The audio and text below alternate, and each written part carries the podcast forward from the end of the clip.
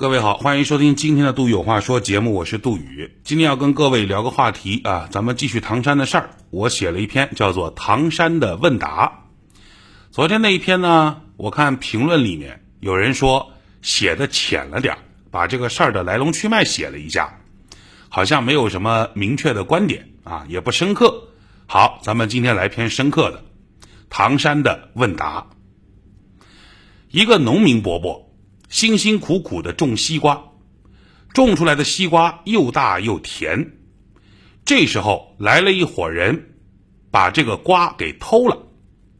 那你说我们要怪的是偷瓜的贼，还是怪那个农民把西瓜种的那么好、那么大、那么甜呢？这个简单的逻辑应该大家都懂。如果这个道理说得通的话，那么，在这件事情的评论当中，为什么我看到一种声音，有人说女生不该在深夜出来吃烧烤呢？我们该怪的是偷瓜贼啊，而不是那个把西瓜种得很好的农民啊。让女生更有安全感是全社会的责任。打着让女生以自我保护的名义，不要做这个，不要做那个。这样的观点都是值得警惕的，啊，女生要自我保护啊，不要在深夜啊跑到烧烤摊吃烧烤，啊，女生要自我保护啊，不要穿的太过暴露，这种观点值得警惕。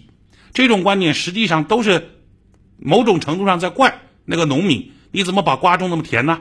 你这个瓜为什么你瓜田里面你不装监控啊？你这个瓜为什么不不装电网啊？都是都是这种意思啊。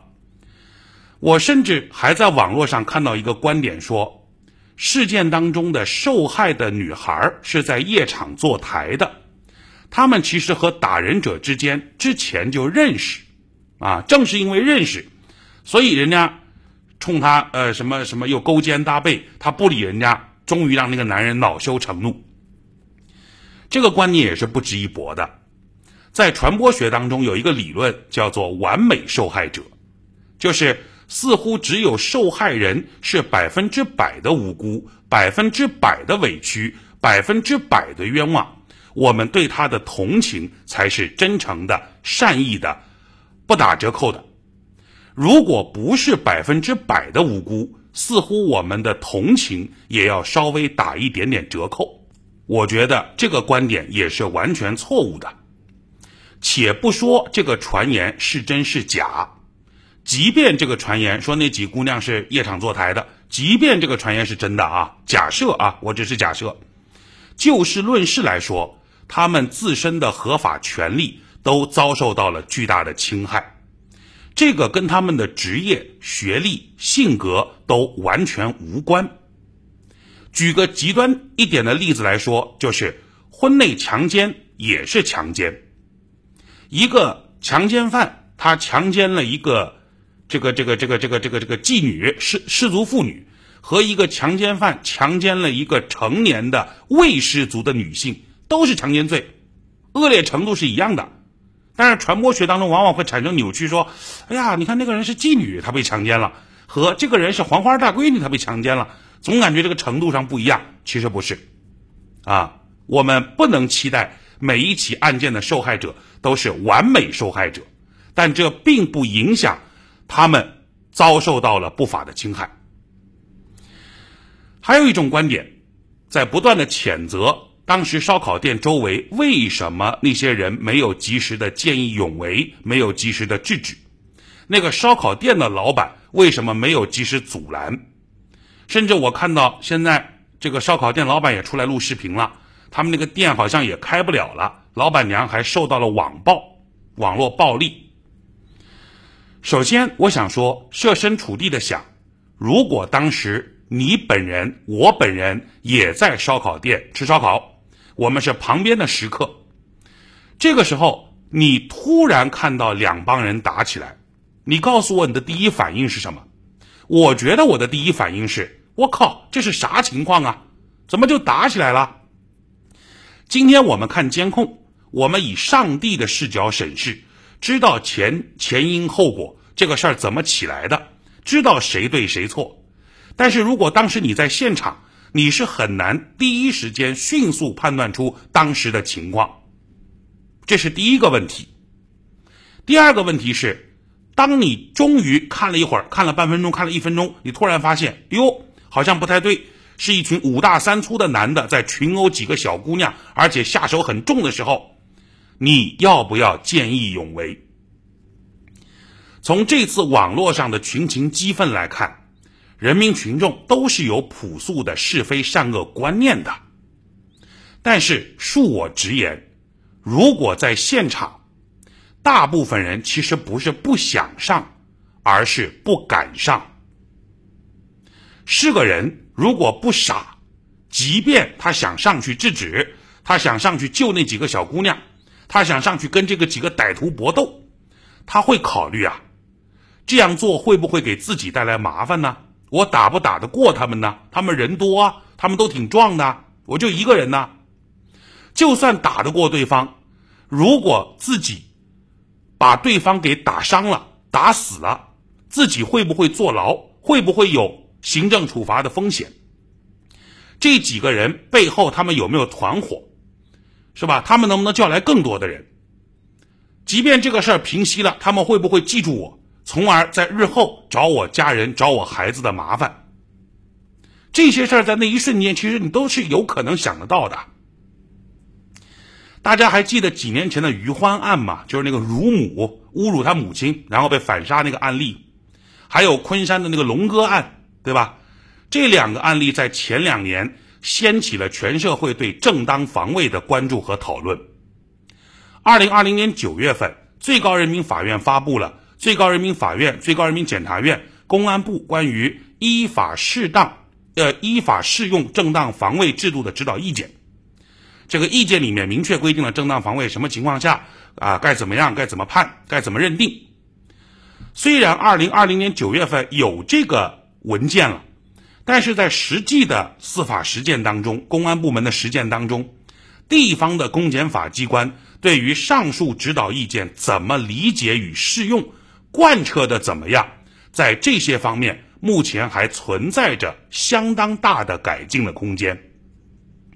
就包括这次唐山事件之后，我看到有很多抖音上的警官都在拍视频，告诉你，如果你和别人发生争执，如果你被打了，不建议你还手。六个字啊，相关的抖音截图我发发在公众号上了，不建议你还手，就是别人打你了，你都不能还手哦。为什么呢？因为打赢你坐牢，打输你住院啊。见义勇为是行为，这样的行为需要全社会普遍具有见义勇为的氛围，这样的氛围需要媒体的宣传，需要司法的保障，需要实践的操作。整个社会，无论从道理上来说，还是舆论上来说，你必须要解决所有见义勇为者的后顾之忧。我上不上？我上了之后，如果打不过别人，会不会也上也来帮我？如果我打赢了的话，我会不会有牢狱之灾？如果我打输了的话，我会不会我我去住院的这个钱有没有人给我掏？啊，全社会对我有没有救济制度？如果这伙人在未来骚扰我本人和骚扰我家人，我该怎么办？这些问题都没答案的时候，你你你你怪人家说你为什么不上啊？你怎么不冲啊？你怎么没有正义感呢？这个话说的太便宜了。当以上这些对于见义勇为者的制度保障还有漫漫长路要走的时候，我们只能说，我们钦佩每一个挺身而出的人，但是我们无权指摘那些没有站出来的人。最后也是最重要的一个观点：唐山事件引发的普遍群众的愤怒之后，群众的普遍愤怒之后。很多人说要严查背后的保护伞呐，要拔出萝卜带出泥呀，这些观点我都同意。但是，我看到了一个让我极为警惕和反感的观点，那就是来一场暴风骤雨般的严打行动。我看到朋友圈里有人发截图，来自于叫孙占亚律师，我也不知道这这个人是不是律师，哪来的律师？有一个截图，他说什么呢？他说，强烈建议恢复八三年。严打整治斗争模式，禁止律师为黑恶犯罪分子辩护，对黑恶势力犯罪分子从快、从重、从严严厉惩治。他底下还有建议啊，说头发染奇特颜色、穿奇装异服的、纹身的、言行乖张的，这个勾肩搭背的人员，一律由公安机关审查训诫。啊，训诫无效，一律拘留；仍无效，一律劳动教养。对此观点，让我遗遗憾的是，居然还有一些人支持他的观点啊！对此观点，我是旗帜鲜明反对的。严打运动固然可以在短时间之内打击犯罪分子的嚣张气焰，还社会风清气正，但是你必须注意到的是，在运动式执法当中。也容易产生各种冤假错案的可能性。我们国家最高法在二零一八年的一份公开的报道当中显示，网上媒体可以查的啊，以下这段话你到百度上搜都搜得到。最高法报告说，五年来再审改判刑事案件一共六千七百四十七件，这些大多数是九零年代严打期间形成的。两千年之后就非常少了，这是历史客观条件的产物。啊，当年严打产生了大批可能审判过重或者或者就是冤假错案，五年时间改判了六千七百四十七件。运动式执法在操作层面上极容易产生一个问题，那就是以严打的名义无限制的扩充公权，让渡私权。要求老百姓让渡你的私人权利，公权力无限扩大。社会主义法治建设这么多年，我们取得的重要成绩之一，就是在法律层面上对于公权力和公民个人的法律权利和权利两个权利啊，一个力量的力，一个利益的利，公权力和私权利的边界得到了确认。公民享有哪些这个权那个权这个权那个权，对吧？这是我们。社会主义法治的巨大进步。